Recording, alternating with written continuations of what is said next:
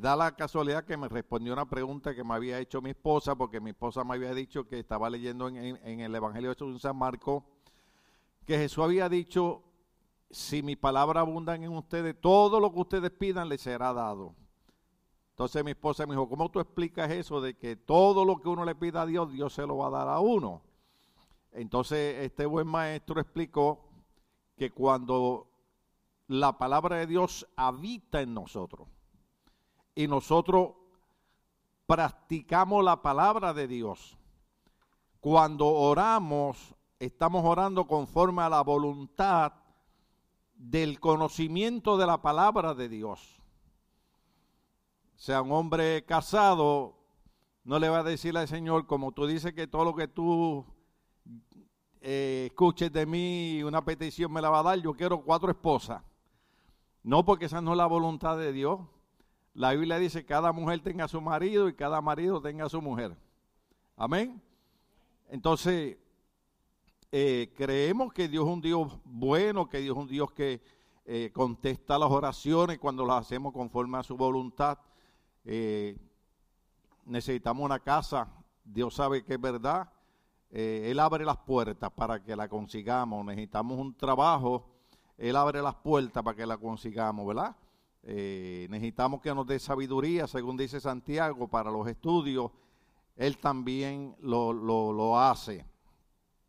Pero lo que los cristianos tienen que entender es que el Evangelio no es para vivir como un millonario en esta tierra, sino que la Biblia dice que nosotros somos extranjeros y peregrinos en esta tierra y que hay un verso bíblico que muchas veces ha sido mal interpretado, pero podríamos tocarlo por encima, donde dice, no améis al mundo ni las cosas del mundo, porque el que ama al mundo, el amor del Padre no está en él. Entonces, ¿qué es lo que significa? Cuando nosotros amamos más las cosas terrenales que Dios, tenemos problemas. ¿Por qué? Porque estamos entrando en un concepto de idolatría, porque estamos amando más una cosa terrenal que va a aparecer. ¿Se acuerdan cuando Cristo dijo, que buscaran de las cosas el reino de los cielos, donde, donde la, la, polilla no, no entra ni corrompe, porque acá en la tierra la polilla se come la madera, el dinero se lo roban. Entonces la Biblia dice, si habéis pues resucitado con Cristo, pone vuestra mirada arriba en el cielo, donde está Cristo sentado.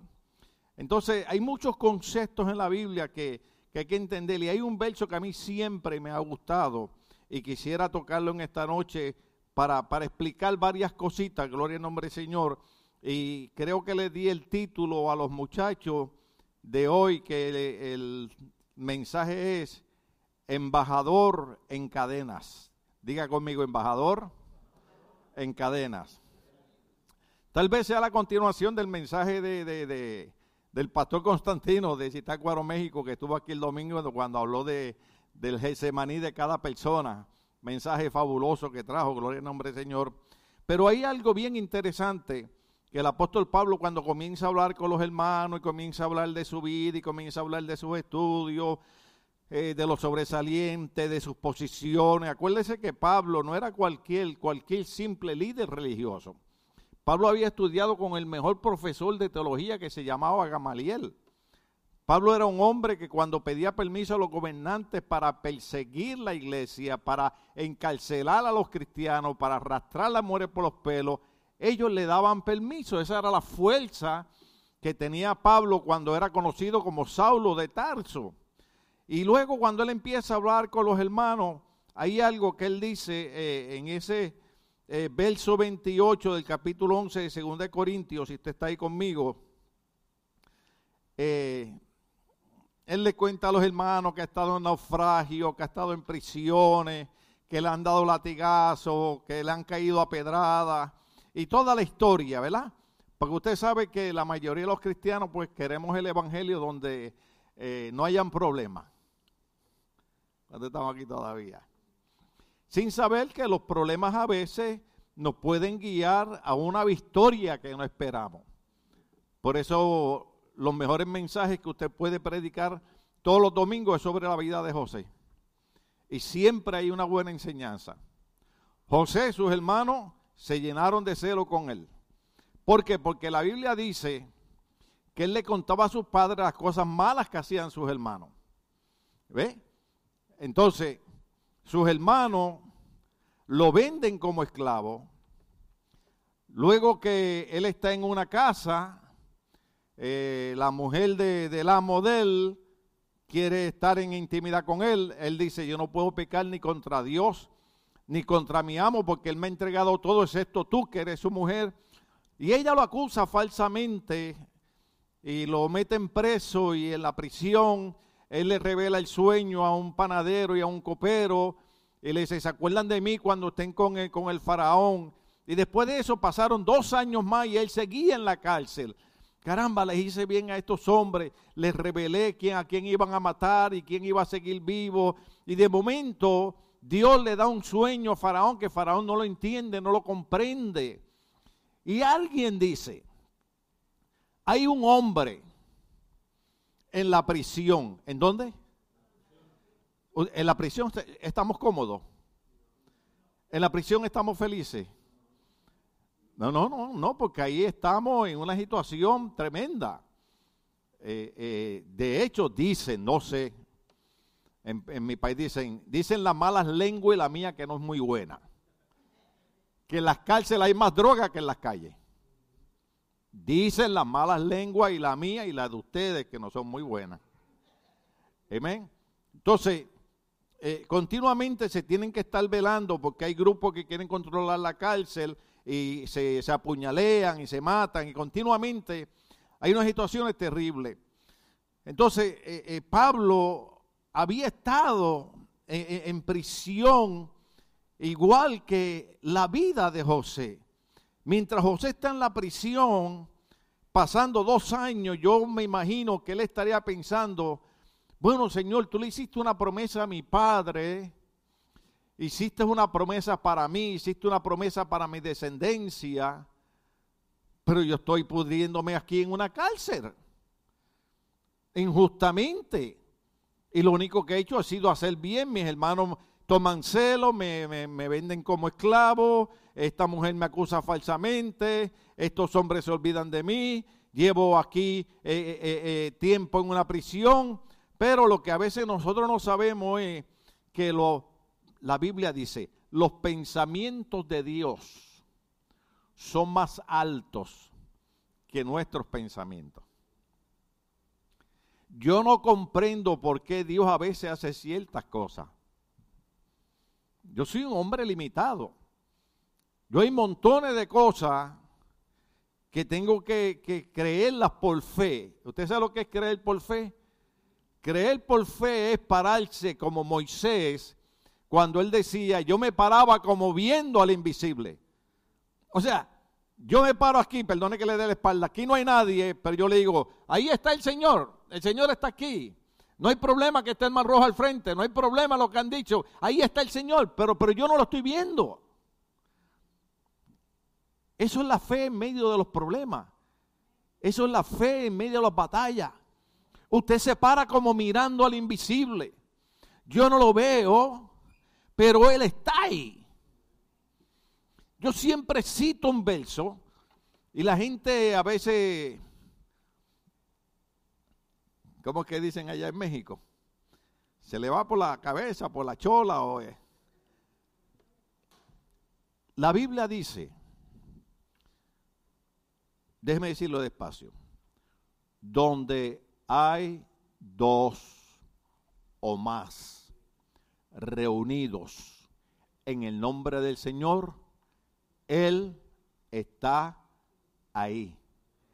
Y si mis espejuelos no me engañan, yo estoy viendo más de 2, 4, 6, 8, 10, 398 hermanos.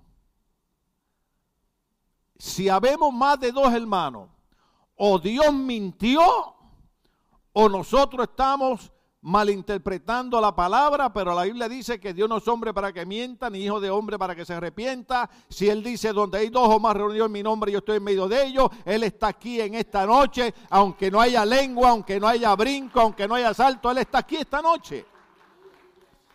Entonces, eso es lo que a veces nosotros no entendemos cuando estamos pasando por esas situaciones y de momento alguien dice, mira, en la cárcel hay, hay un hombre. Y lo estoy repitiendo porque digo que de, de, eso se puede predicar todos los domingos. Hay un hombre que, que tiene un Dios que le revela los sueños y lo mandan a buscar.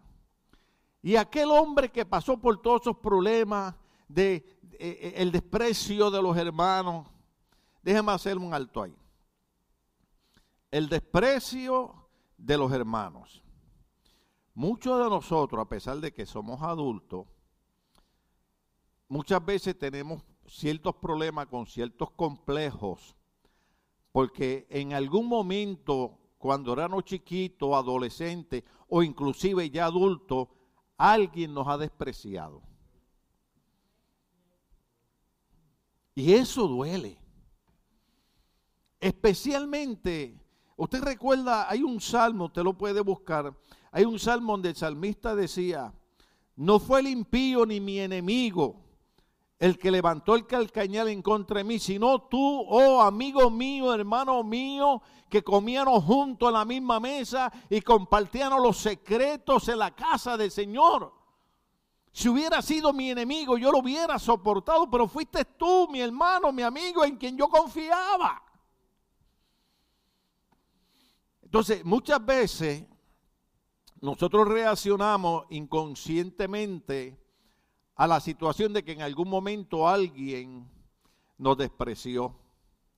Entonces, nosotros tenemos que empezar a trabajar con nosotros mismos.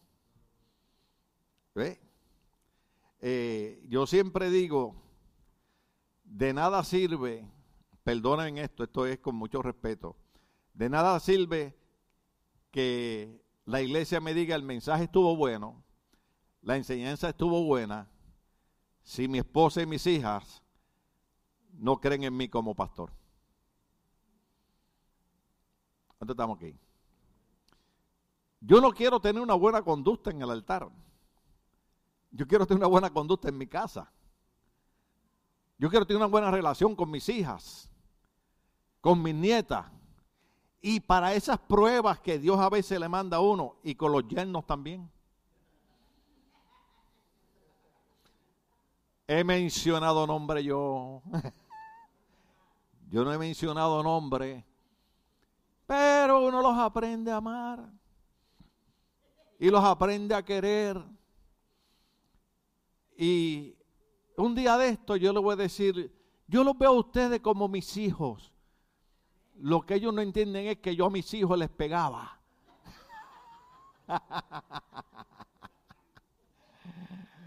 Entonces, la Biblia dice que muchas veces nosotros, porque aún el salmista David oraba de esa manera, David tenía muchos, muchos complejos, muchas dificultades. Hay muchos problemas de David que yo puedo probarle a ustedes que no era la cuestión del pecado, era la cuestión de que no había logrado vencer los complejos que él tenía. Muchas veces pensamos, fulano me despreció, fulano tiene racismo. Mire, nosotros nos quejamos del racismo de los gringos aquí en Estados Unidos, ¿sí o no? Sin embargo, en nuestros países, nuestra propia gente es racista con nosotros. René, perdóname. Pues tú sabes, tú sabes, tú sabes que cuando yo estoy contigo voy a la América. O es al revés. Voy a la América. Cuando, estamos con el hermano Dulia trabajando con lo de los niños, vamos a la América. Pero cuando estoy con José, voy, voy al rebaño sagrado. Usted debe el problema que tienen los pastores. Eh, ¿A, a quién agradamos aquí ahora? Alabado sea el Señor. Entonces, muchas veces nosotros eh, se nos pasa por alto que tenemos que aprender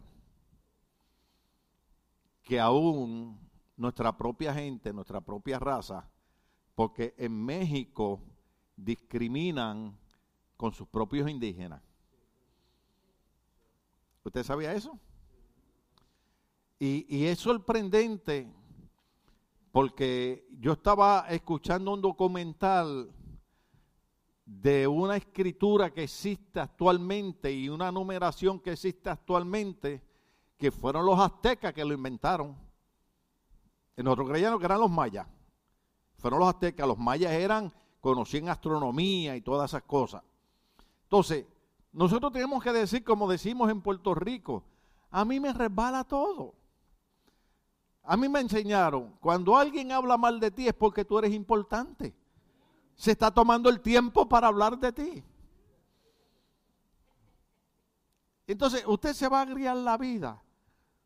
Usted sabe en 34 años cuántas mentiras la gente ha dicho de mí. No, que el pastor esto, que el pastor lo otro, que el pastor para aquí. Lo que pasa es que la gente no entiende que yo tengo, ya mismo voy para el verso, yo tengo una responsabilidad con una iglesia no con dos personas. Y cuando vienen dos personas, dicen, nosotros queremos que usted predique de esto. Y si usted no hace eso, nosotros nos vamos, nos llevamos cuatro o cinco hermanos a la iglesia y no damos más diezmo. Y yo vengo bien tranquilo y digo, se pueden ir, se pueden llevar los hermanos que quieran y se pueden llevar los diezmos. ¿Por qué? Porque en 34 años he benecer hasta aquí me ha ayudado el Señor. En el 2006, cuando a mí me dijeron que yo tenía cáncer, el tratamiento costaba 30 mil dólares en Puerto Vallarta, el Hospital San Javier, formidable. Y el primero en darme un cheque de 10 mil dólares fue un egipcio. Ortodoxo, no pentecostal, no bautista, no, católico ortodoxo. Nosotros no le pedimos dinero, él o yo. Oh, el esposo de Cindy tiene cáncer. Y él vino y le entregó a mi esposo un sobre y le dijo, esto es para José. Cuando yo lo abrí, los primeros 10 mil dólares de la operación estaban ahí. Y en menos de lo que canta un gallo, como decimos en Puerto Rico, Dios había suplido los 30 mil dólares y yo jamás me tuve que parar en este altar a pedir una ofrenda para una operación de cáncer. Pero este año, antes que termine el mes, creo que voy a pedir algunos regalos. Sí, sí, estaba viendo unas cosas en Amazon que yo no tengo el dinero para comprarlas. Pero como ustedes son ricos, porque yo veo gente aquí, a veces vienen con... Eh, eh, eh, en, qué iPhone estamos? En el 15 ya. Pero si ayer estábamos todavía en el 10.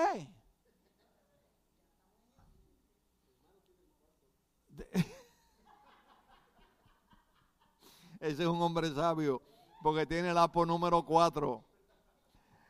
ustedes son como yo, ustedes son como yo. Yo, a mí aquí hubo una familia que me regaló un teléfono una vez porque el mío se me cayó, se barató.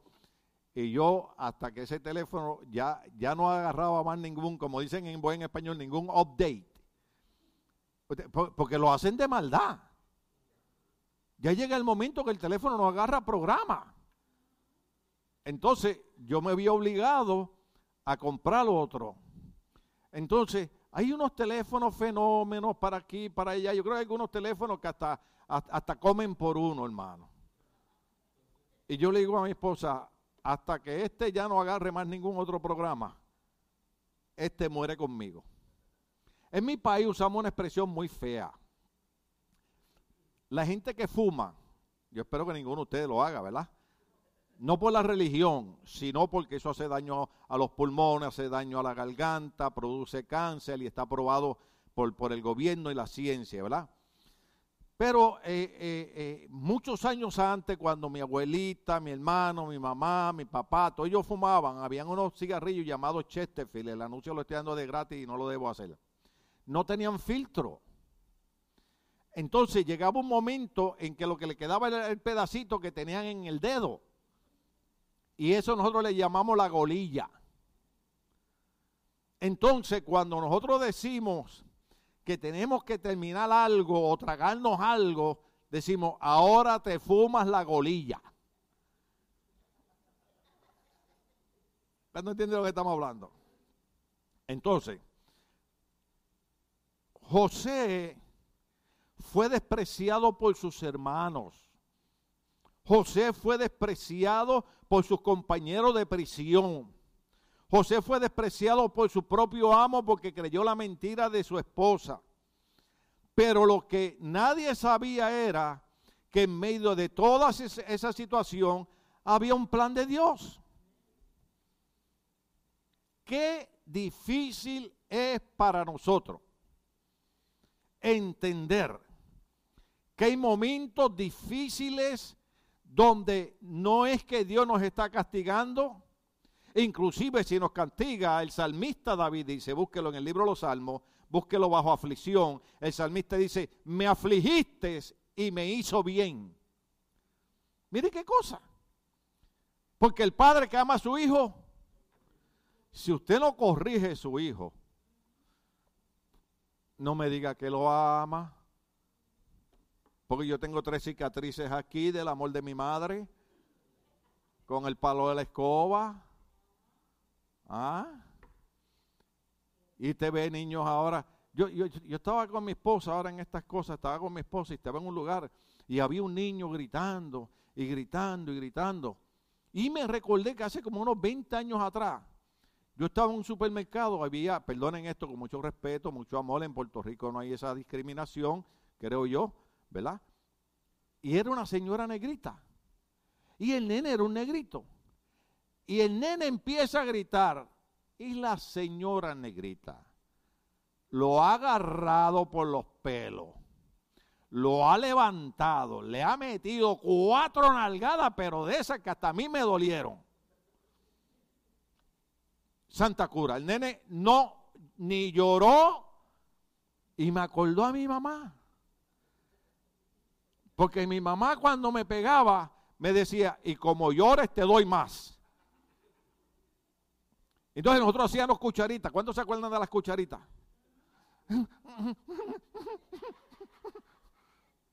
Porque si lloro, me dan más.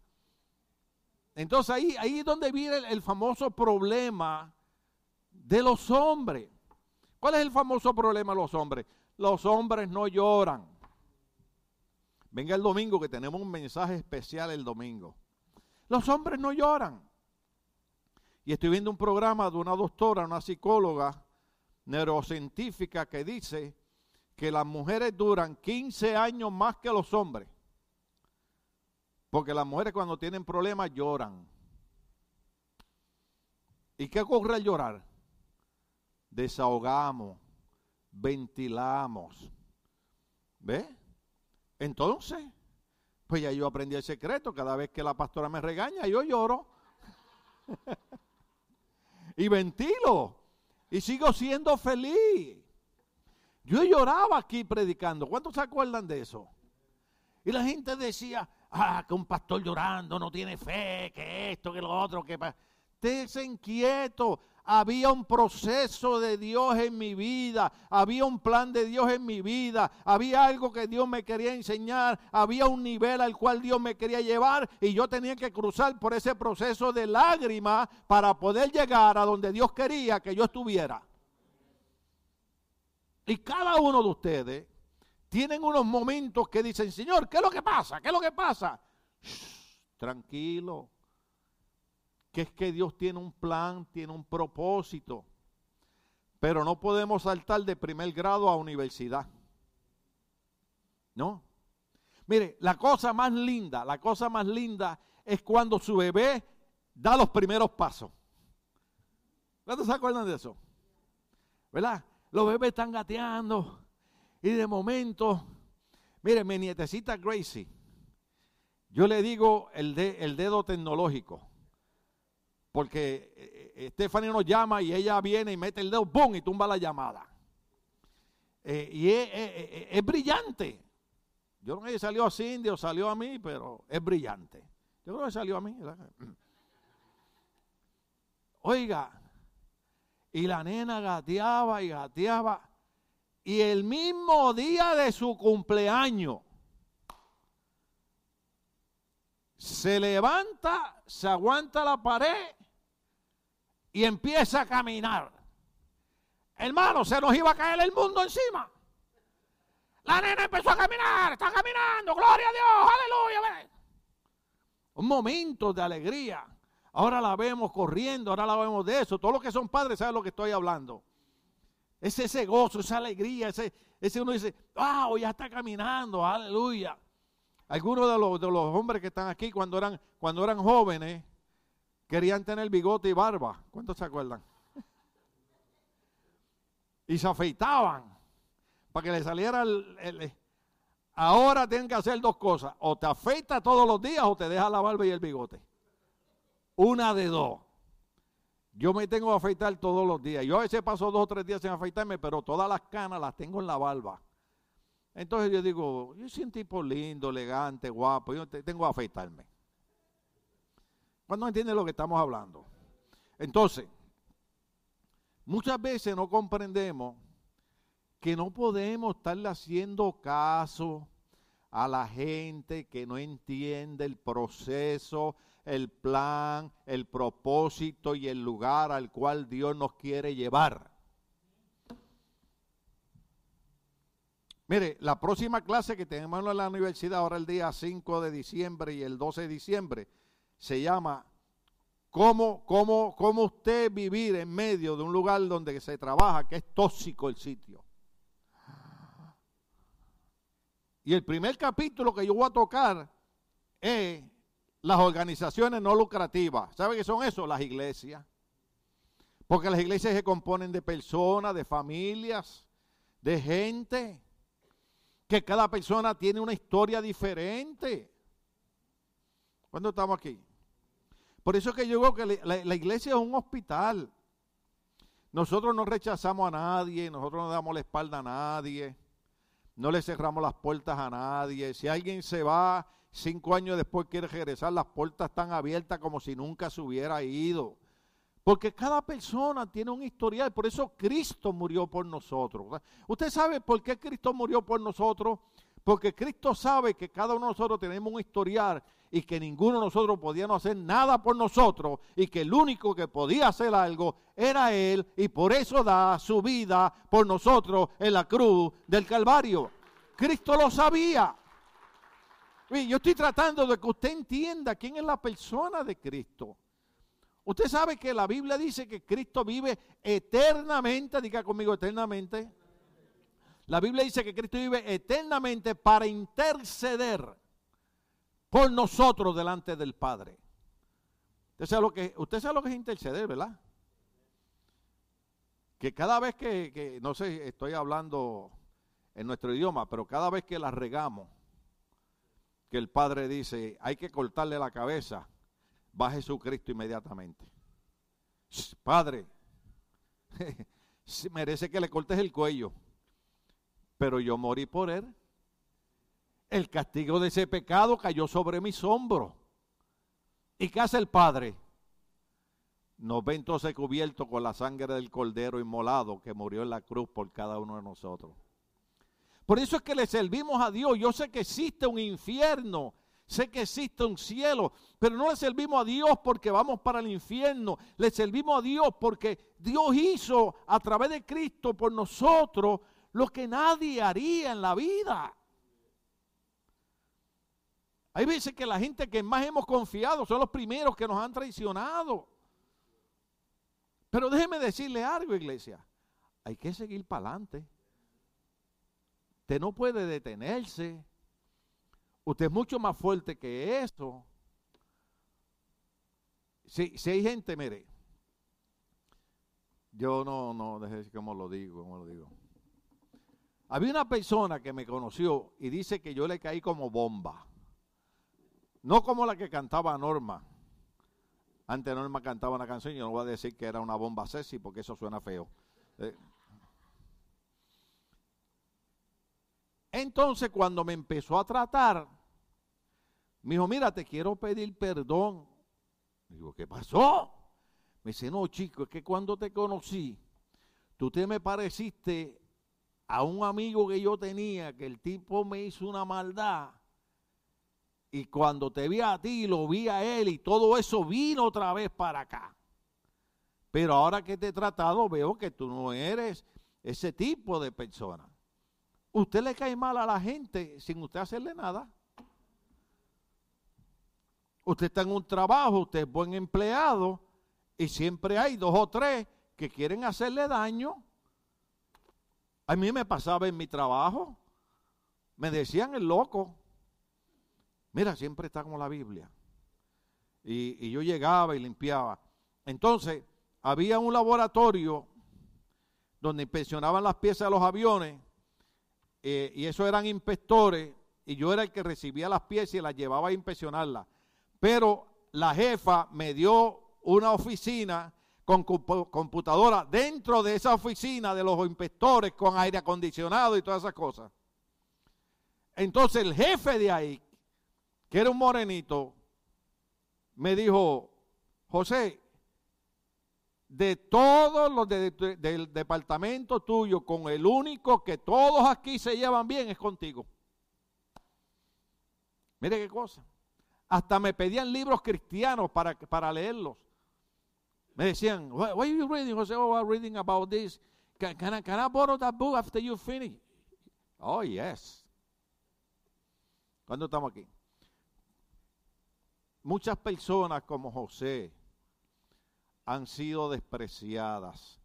Pero usted no puede dejar que eso detenga el plan y el propósito que Dios tiene en su vida.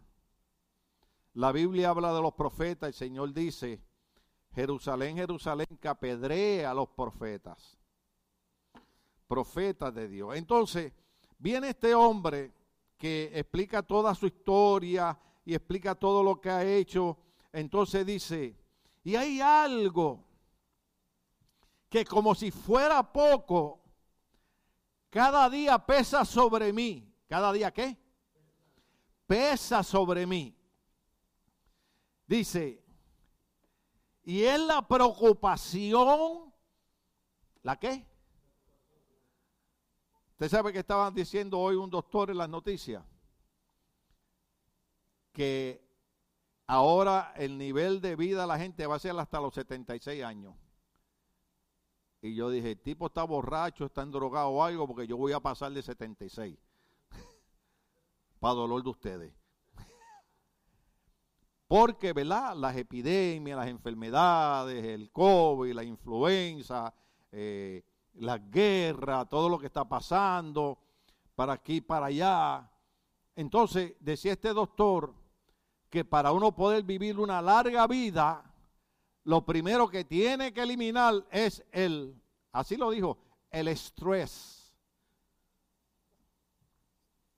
Entonces tenemos que morirnos, porque ¿quién no tiene estrés?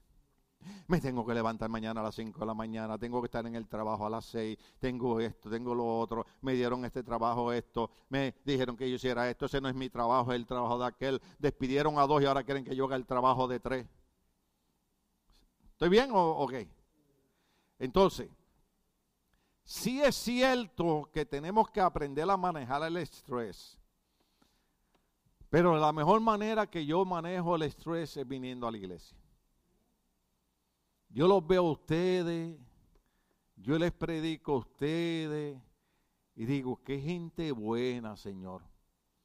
El domingo sé que no voy a tener tiempo, pero el otro domingo posiblemente, porque el domingo tenemos Santa Cena y tenemos un mensaje especial, pero los jóvenes me hicieron un regalo y ahí lo tengo, me hicieron un regalo muy bueno me regalaron un sello que dice de la librería del doctor José Tim Mejía y tiene el de eso de Puerto Rico para que ya no me joven los libros. Le dije así, ni voy a marcar las Biblias, los libros, las camisas, los pantalones, las medias. Y cuando yo leí lo que los jóvenes escribieron, yo sinceramente me sentí, dije, Señor, qué lindo que ellos me vean así, pero el apóstol Pablo decía, no es que yo haya alcanzado la perfección, voy detrás de ella. Y yo como pastor no he alcanzado la perfección, pero voy detrás de ella. Yo creo que cada día podemos mejorar, cada día podemos esforzarnos, cada día podemos buscar más de Dios, leer más la Biblia, orar, venir a la iglesia, venir a la universidad, venir a los estudios, crecer, envolverse más con Dios. Pero yo decía, Señor, yo medio lo dije en el culto, pero si esta es la opinión de ellos sobre mí, ayúdame. Porque le dije a usted aquel domingo, ¿verdad? La canción de, de, Dani Berrío, cuando él le, ora eh, le canta al Padre, dice, Señor, quiero ser más como tú porque mi hijo quiero ser más como yo. Y los niños ven a uno, y la gente ve a uno. Y yo he tratado en 34 años que la gente me vea solamente como un hombre que tenga una responsabilidad de motivarlo a usted, de enseñarle la palabra, de guiarlo, de aconsejarlo. A veces el consejo le gusta, a veces no le gusta, pero tengo esa responsabilidad. Pero observe esto, lo que pesa, ¿qué usted piensa? Que, que tener un ministerio es fácil. Yo llevo 34 años aquí predicándole. Y he pasado la salsa y el guayacán. Eso quiere decir, he pasado un montón de problemas. Y no vaya el doctor porque el doctor nunca le da buenas noticias. Bueno, es esto hoy. Tenía una cita y me llamaron ayer que si podía llegar a las nueve y media. Eso es en Beverly Hills, hermano. Digo así, está bien, madrugamos y vamos. Vamos, me examina el corazón, me examina todo entra al cuarto me dice, todo está bien, te veo dentro de tres meses. Le amén. O sea, eso quiere decir que ustedes van a tener pastor para... ¿Me entiende? Entonces, tener un ministerio no es fácil. Porque hay gente que no comprende que cuando uno les da un consejo porque están haciendo algo indebido, no es porque uno es un religioso, no, no, no, no, no. Es porque le pesa a uno ver a una persona tomando unos caminos y unos pasos que van a destruir su futuro. Usted sabe que la mayoría de los pastores mueren del corazón. ¿Usted sabe por qué, verdad? Porque Pablo dice, no solamente pesa, sino la preocupación. ¿Está ahí? ¿Lo están leyendo? Y como si fuera poco, cada día pesa sobre mí la preocupación por todas las iglesias. Pablo preocupado por la iglesia, preocupado por la iglesia. Y usted sabe que, hermano, usted pensará que no, pero a uno le preocupa la iglesia. A uno le preocupa cuando uno ve que los hermanos toman la iglesia como si fuera un club religioso, toman la iglesia como si fuera una cantina, toman la iglesia como si fuera un juego, tomo la iglesia como cuando me sienta domol voy, cuando no quiera ir no voy. Toma la iglesia que Dios es plato de segunda mesa. Hay cosas que son más importantes que Dios cuando todo lo que tenemos es por la misericordia de Dios. ¿Usted sabía eso? Entonces, a uno le preocupa como pastor, usted pensará que no, pero sí. En mi casa, la oración, Señor. Hoy yo le decía a mi esposa, ¿tú te has dado cuenta que fulano y fulana llegan cada mes y medio a la iglesia? Cada mes y medio, cada seis semanas, vienen un domingo a la iglesia. La pregunta es esta. Cuando sus hijos estén en problemas, no pida la oración. Porque usted tuvo esos nenes chiquitos. Y yo conozco padres en esta iglesia que sus hijos nacieron aquí. Pero las cosas del mundo eran más importantes para ellos que la relación con Dios. Entonces, eso preocupa preocupa porque yo dije al principio y hicimos una oración por mi vecina del frente que ayer a las 4 de la tarde murió, partió a la presencia de Dios. El hermano cuando abrió el servicio dijo, hoy es el primer día del último mes del año y pregunté, ¿y qué si fuera el último día de nuestra vida? ¿Cuál es nuestra relación con Dios, con Cristo? La preocupación mía como pastor es que la gente entienda que el Evangelio no es una religión, que nuestra iglesia no es una religión, que nuestra iglesia no está aquí para prohibir a la gente, que simple y sencillamente le enseñamos la palabra de Dios y usted decide qué hace con eso. domingo pasado cuando le, le dije del ángel que tenía el librito en la mano y Juan, ¿se acuerda cuando dije que Juan tomó el libro? Dios no se lo dio. Y la Biblia dice, vengan a mí los trabajados y cargados, yo los haré descansar. Vengan a mí. O sea, Dios no nos va a obligar a ser salvos, Dios no nos va a obligar a entrar al reino de los cielos, pero Dios nos va a dar la oportunidad de que nosotros aceptemos ese regalo tan grande que Cristo compró con su sangre para nosotros en la cruz del Calvario. Entonces Pablo está preocupado. Entonces hay una preocupación por la iglesia.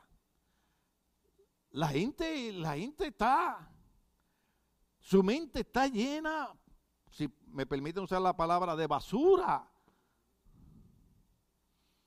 Hoy estábamos buscando música cristiana así de Puerto Rico, ¿verdad? Que perdonen que me gusta la, el Lelo Live, ¿verdad? Y, y, estábamos oyendo la música cristiana y en una pusieron música de cristiana de salsa. Y yo le digo a mi esposa, oye la letra de esa canción. Le digo, ¿te das cuenta? Esa era la música de cuando yo era joven. O sea, no es la música de ahora. Porque los salseros de aquellos años inclusive cantaban para adorar a Dios. Tremendo. Ahora los cantantes, la gente dice, usted está en contra de los cantantes. ¿Cuántas veces he dicho que no?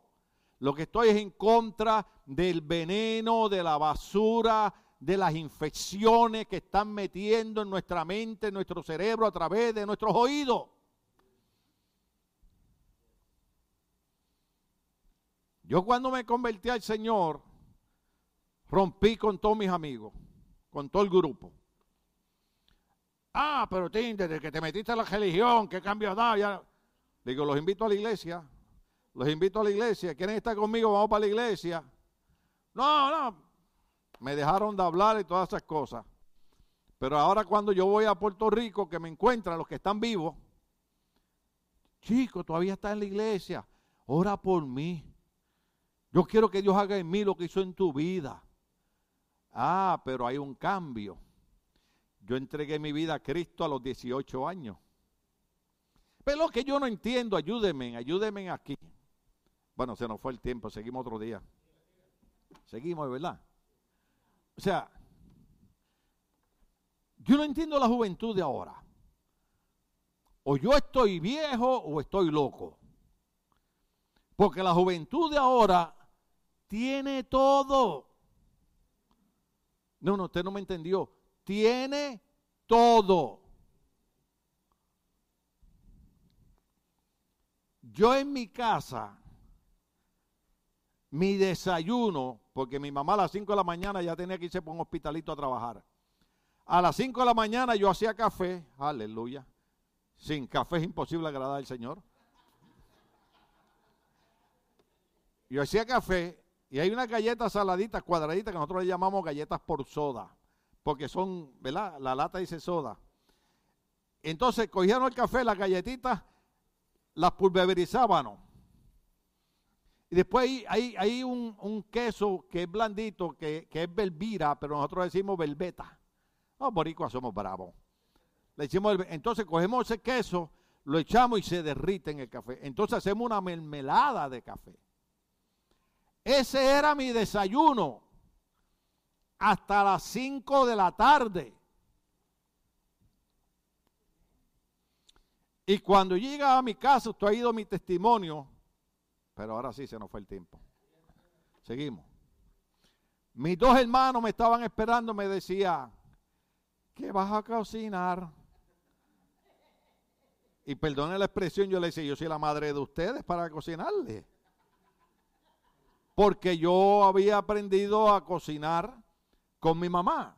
Mi esposa le puede decir, cuando yo trabajaba en la farmacia, todos los viernes yo le cocinaba y le llevaba comida casera. Que después terminé llevándole comida como a seis compañeras de trabajo de ella. Porque un día le dio a, Linda, una amiga de nosotros, ella es mexicana y el esposo también. Y, un día eh, eh, eh, Cindy le dijo, ¿quieres probarla? Pero dijo, oh, le puede decir a Tim que me traiga el viernes. Trae para mí, para Linda. Ok, le llevé. Trae para mí, para fulano. Cuando yo le dije, bueno, tengo un carrera selvi y no me están pagando. Yo cocinaba. Decía, yo hacía eh, dulce de plátano, dulce de lechosa, esos papayas, eh, eh, coquitos, pasteles, alcapurria, pastelón, pionono, bacalaíto. Eso es lo que vamos a comer en el reino de los cielos. Y mis hermanos me decían, ¿qué vas a cocinar? Y ahí iba yo a cocinarla mis hermanos. Nada de la, de la olla electrónica esa de ahora. Era la olla que usted tenía que medir con la cuchara el agua, tenía que medir el arroz, tenía que medir la sal. En aquellos tiempos, ahora no lo hago, pero en aquellos tiempos hasta tocinito le echaba. ¿Ah? Y después lo más famoso era, mira, la con beef. Con beef en salsa. Wow. Bacalaitos. Ay, yo, yo, cocinaba todo eso, hermano. Es tremendo. Entonces, la gente ahora hace fila a las 3 de la mañana para ser el primero en comprarle el iPhone 16 que va a salir ya pronto. Pero no hacen fila para venir a darle gracias a Dios que están respirando, que están caminando, que tienen trabajo, que tienen dinero para comprar el teléfono, que tienen dinero para gasolina, que tienen dinero para el apartamento. Ay, qué fanático, pastor. No, fanático no. Estamos diciendo la verdad. Entonces, el gobierno ha engañado a nuestra juventud. No, no, no, no, no, usted, El gobierno ha engañado nuestra juventud. Tu papá no te puede regañar. Y yo le decía a mis hijas, esos que están en el gobierno están locos. Aquí el padre soy yo. Oh, that, but you're a pastor. No, I'm a pastor in the church. Right here and daddy. ¿Cuándo entienden? Hoy en día, mis hijas victoriosas. Miren, mi hija mayor, yo sé que eh, ella sufrió mucho, ¿verdad? pero siguió estudiando, vino, siguió estudiando consejería, se graduó de Liberty. Ahora la llamaron para darle un trabajo de capellanía en consejería religiosa, un trabajo pagado, secular. ¿Usted sabe cuál es el trabajo de ella ahora? Ir donde está la gente muriéndose y darle consejería espiritual antes que se mueran. Y sacó dos títulos en la Universidad de Florida. Sacó un título en, en Liberty University. Tiffany tiene dos títulos, ya que le entiendo dos títulos más eh, estética, que voy a ver si les hago precio especial. Muchos de ustedes necesitan estética. ¿Entiende? O sea, preocupa cuando usted ve al pastor cansado, cuando usted ve al pastor enfermo, cuando usted ve al pastor esto, no es que el pastor está en pecado, es que la preocupación por la iglesia, al uno ver la, en Puerto Rico decimos la desidia, ¿sí? En sus países lo dicen igual, la desidia de la gente. No toman en cuenta la grandeza de Dios entonces eso preocupa. Entonces la gente confunde esa preocupación con que uno es un metido. No, uno lo que quiere es el bien para ustedes. Entonces Pablo dice, ¿cómo estamos de tiempo? De verdad, tenemos 15 minutos, los usamos. ¿Están vivos? El cerebro está funcionando. De verdad, porque yo lo veo con los ojos abiertos, pero puede ser que el cerebro esté dormido. Entonces, esa preocupación por las iglesias, yo quiero que usted me entienda. Cuando usted se enoja conmigo, ¿verdad? No usted, todos los que me están viendo hasta en las redes, cuando usted se enoja conmigo, respire hondo y diga, qué bueno que hay alguien que se preocupa por mí. Yo no me paso metido en su casa, todo el mundo tiene horarios diferentes, algunos entran a una hora, otros salen a otra, y para colmo no me invitan a comer, ¿para qué voy a ir? ¿Ve? A veces, José, te puedo usar de ejemplo. José, por ejemplo, llega de trabajar todo el día bajo el sol, hermano. El hombre quiere llegar a su casa y tirar los tenis para allá y, y ponerse los, los shorts de, de, Andrea, porque él usa los shorts de Andrea. y él quiere estar cómodo. Imagínense que el hombre se tira en el sofá, prende la televisión para ver a Lola la trailera. Y de momento, ¿quién? El pastor. Corre, quítate los chorezos que viene el pastor para acá. No, hermano, yo tengo que darle a usted vivir feliz. ¿Cuántos entienden eso? Yo hice eso por 10 años. En el seminario teológico me dijeron, la visita pastoral es importante. Cuando un hermano no llega el domingo, el lunes usted está en su casa. Mire, hermano, pueden pasar 500 lunes y yo no voy a ir a su casa. Pues si no, usted no vino el domingo y no me hizo un texto porque no vino, no me llamó porque no vino, no me hizo un email porque no vino, porque no le interesa que yo sepa lo que pasó, pues para mí, mira, borrón y cuenta nueva. ¿Ya quieren cambiar al pastor? Miren a ver que en Florida me están esperando. Ya, ya hice una investigación ahí de las casas esas para para los seniors, ahí en la Florida. Hay una casa para seniors. El problema es que Cindy no califica. Yo le dije, baby, te quitas el maquillaje, te pintas el pelo y yo, güey, tú eres mi hijita. Que vives conmigo ahí. Me dice, ah, ¿y vos crees que lo van a creer? Así me dijo. Hasta en guatemalteco me lo dijo. Eh, cuando ella me habla en guatemalteco, me tengo que poner serio. Si me habla boricua está bien la cosa, pero cuando me dice, ¿y vos crees? Digo, mmm, baby, you know why I love you. Every time that I see you, you know. Es más, hoy veníamos en el carro y hasta les busqué una canción, hasta impía, hermano. Una canción de esas, de esas románticas en inglés. Y la miraba y le decía, Do you remember that song, baby? ¿Cuántos estamos aquí todavía? ¿Cuántos Dios le está ministrando? Ok, termino, le doy corrido. Entonces, dice dice de esta manera. En, Efesios capítulo 6, verso 18 y 24, lo leemos rápido para irnos rápido. El apóstol Pablo está diciéndole algo a la iglesia por la preocupación. Dice, oren en el Espíritu en todo momento. ¿Le están diciendo qué?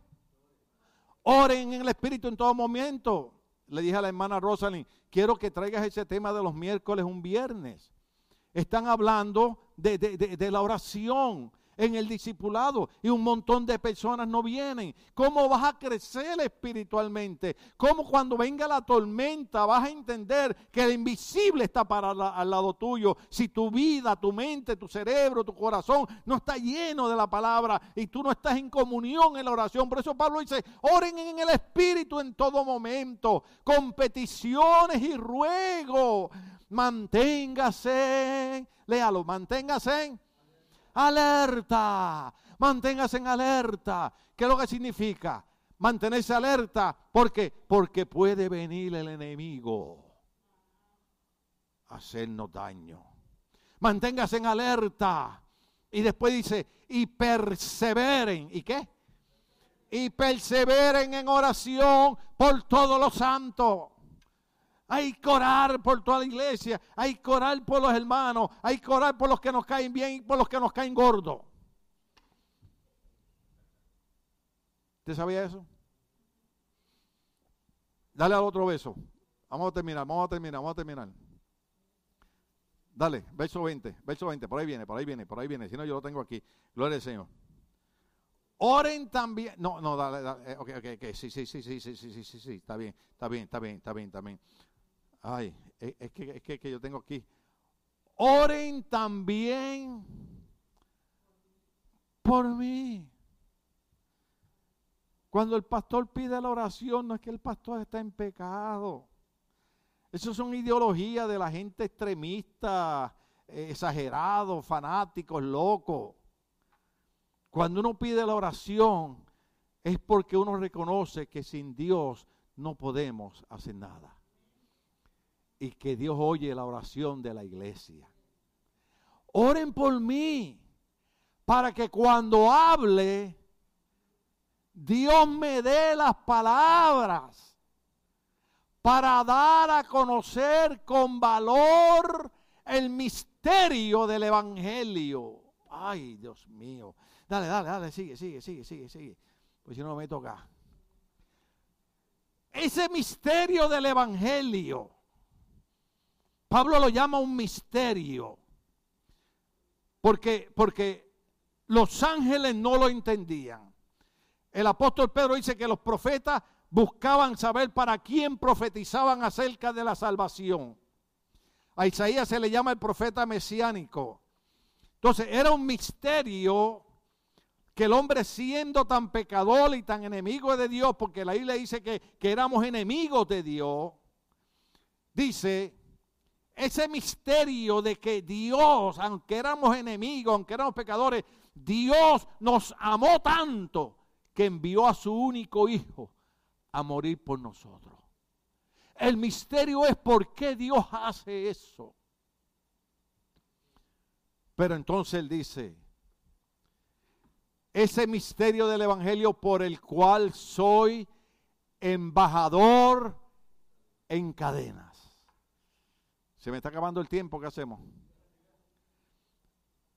Todos saben lo que, cuál es el trabajo de un embajador, ¿verdad?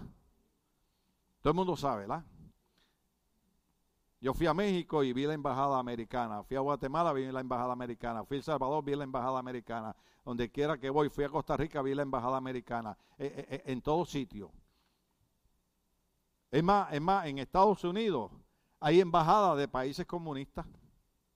¿Usted sabía eso? La embajada representa un pedazo del país. Y Pablo dice, yo soy embajador de ese misterio de Dios. Les pido la oración porque, porque yo represento ese reino de Dios que Cristo vino a predicar. Porque Cristo vino a predicar el reino de Dios. La gente no lo está aprovechando. La gente no está aprovechando el reino de Dios. Cristo vino a predicar el reino de Dios. Perdóneme la emoción, pero es que eh, eh, yo, yo, yo, yo usted, usted, sabe que el estado más chiquito en, en, el planeta Tierra es el Vaticano. Usted sabe que donde está el Papa, cuando él sale al balcón, usted sabe que eso es un estado. El estado más chiquito de, del mundo. Y ahí el jefe es el Papa. Pues déjeme decirle algo yo pertenezco a un reino del cual yo soy embajador, que el rey se llama Jesús de Nazaret, se llama Jesucristo. Y yo pertenezco a ese reinado. Pero Pablo dice, pero soy embajador en cadenas. Oren para que lo proclame valerosamente como debo hacerlo. Sea, cuando, cuando Pablo habla, dejen ese beso ahí. Cuando Pablo habla, soy embajador en cadena, Pablo no está hablando, soy el famoso predicador que tengo 40 millones de seguidores en Facebook. Soy el predicador que tengo tres aviones. Soy el predicador que tengo una casa que vale 6 millones de dólares. No, ¿sabe quién era Pablo? Pablo era el predicador que lo encarcelaban y lo encadenaban en un cepo en la cárcel. Pablo era el hombre que, que naufragaba en alta mar. Pablo era el hombre que le daban 40 latigazos menos uno. Eh, Pablo era el hombre que le caían a pedrada.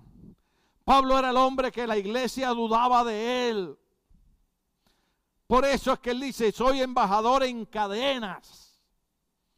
Pero aunque sea con problemas, con dificultades, con enfermedades, oren por mí para que Dios me dé valor para proclamar este evangelio como se debe de hacer. Wow. Muchos años atrás un pastor se enfermaba. Ah, es que está en pecado, o sea, le metieron demonio. No, eran embajadores en cadena. Murieron porque el peso de la iglesia y la preocupación de la iglesia los mató antes de tiempo.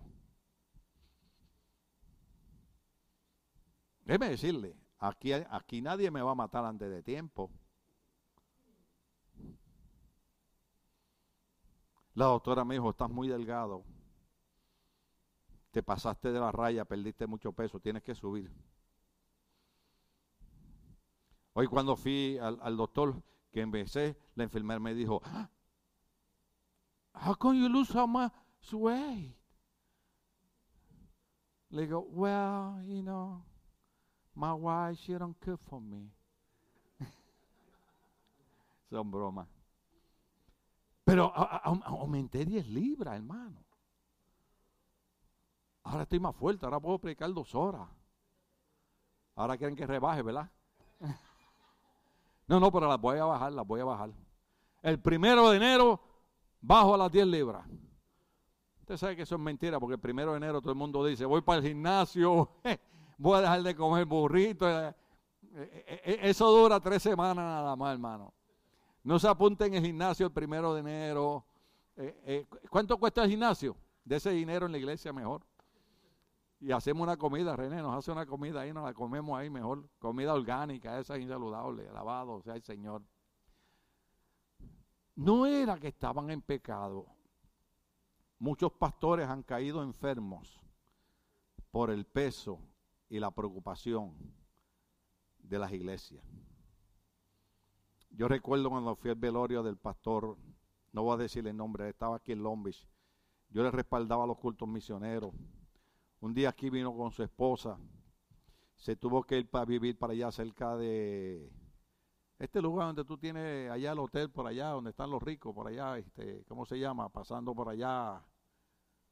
Eh, ¿Cómo? El lugar ese de los ricos por allá, este, por el 91 para arriba, pasando Beaumont por allá. Park Spring. Se fue para Park Spring a vivir con un hijo regresó para acá porque le empezó a dar demencia y predicaba y se le olvidaba el mensaje. ¿Y sabe qué hacían los líderes? Se reían de él. ¿Sabe por qué el hombre tenía demencia? Porque el peso y la preocupación de la iglesia era tanta que su mente no soportó. ¿Cuánto estamos aquí? Porque usted cree que yo a pesar de todo lo que paso, hablo y me río, bromeo con la gente. Porque primero se muere usted, yo no me voy a morir primero que usted.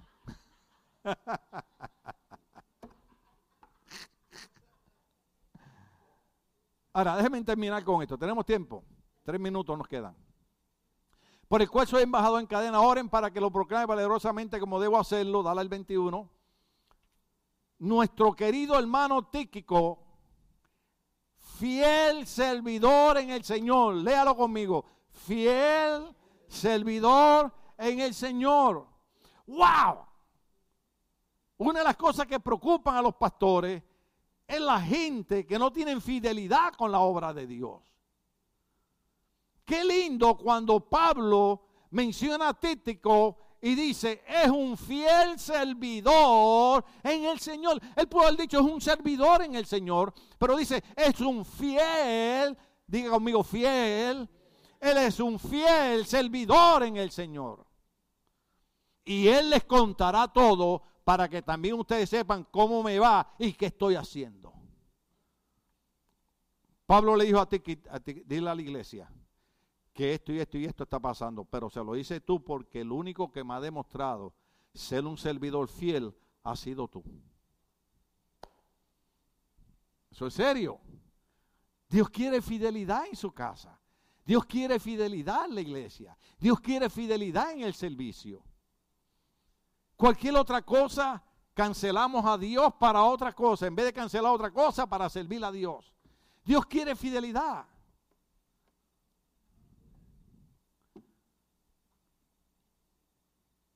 A mí mi esposa no me tiene que velar, porque yo sé que yo tengo que ser fiel a mi esposa. Y también sé que tengo que tener fidelidad para Dios. Yo no sé hasta cuándo Dios, ahora esto sí es serio, yo no sé hasta cuándo Dios me permitirá estar en este altar. Pero Dios sabe y es testigo que hasta el día de hoy lo he hecho con amor y lo he hecho por obediencia en medio del dolor, en medio de la crisis, en medio de todo lo que ha pasado, seguí obedeciendo a Dios. Y lloraba predicando, pero seguía obedeciendo a Dios. Y mientras lloraba y la gente me criticaba, me recordaba del profeta Oseas, cuando Dios le dio una comisión bien horrible. Dios le dijo al profeta Oseas, quiero que vayas y te cases con una prostituta. Al profeta. Casa una prostituta. ¿Y sabe qué hace el profeta? Va y se casa con una prostituta. ¿Y sabe qué hace la mujer? Le es infiel. Lo abandona. La agarran como esclava. Y Dios vuelve y le habla al profeta José y le dice, quiero que vayas al mercado, la compres y la recibas como esposa otra vez. Eso es serio. Qué pena que, que, hoy sea un día que todos estamos cansados. Eso es serio. Ahora, ¿qué es lo que estaba demostrando Seas? Fidelidad en su ministerio fidelidad a Dios. O sea, decía, Dios sabe lo que está haciendo. Dios no es loco. Y Dios me está mandando a casarme con la prostituta. Él sabe por qué lo está haciendo. Y era un propósito de Dios. Era para enseñarle a la nación israelita. Te has prostituido bajo todo árbol frondoso. Has sido esclava de los enemigos, pero si te vuelves a mí, te recibo y sigo siendo tu esposo. Ese es el Dios de nosotros. Esto es bien difícil explicarlo, pero el Dios de nosotros es tan bueno que no importa cuán bajo caigamos, cuando le decimos a Él, te, pido perdón, quiero entrar otra vez en relación contigo. ¿Sabe qué dice Dios? Yo te recibo como mi esposa nuevamente. ¡Wow! Eso es serio. Sigue, sigue, sigue el verso. Lo envío a ustedes precisamente para que sepan cómo estamos y para que cobren ánimo. Otra, esa es otra preocupación de los pastores.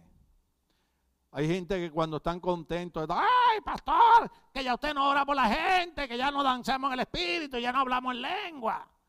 Después cuando están en problemas, ¿dónde está el hermano? ¿Dónde está la hermana? A los seis meses aparecen.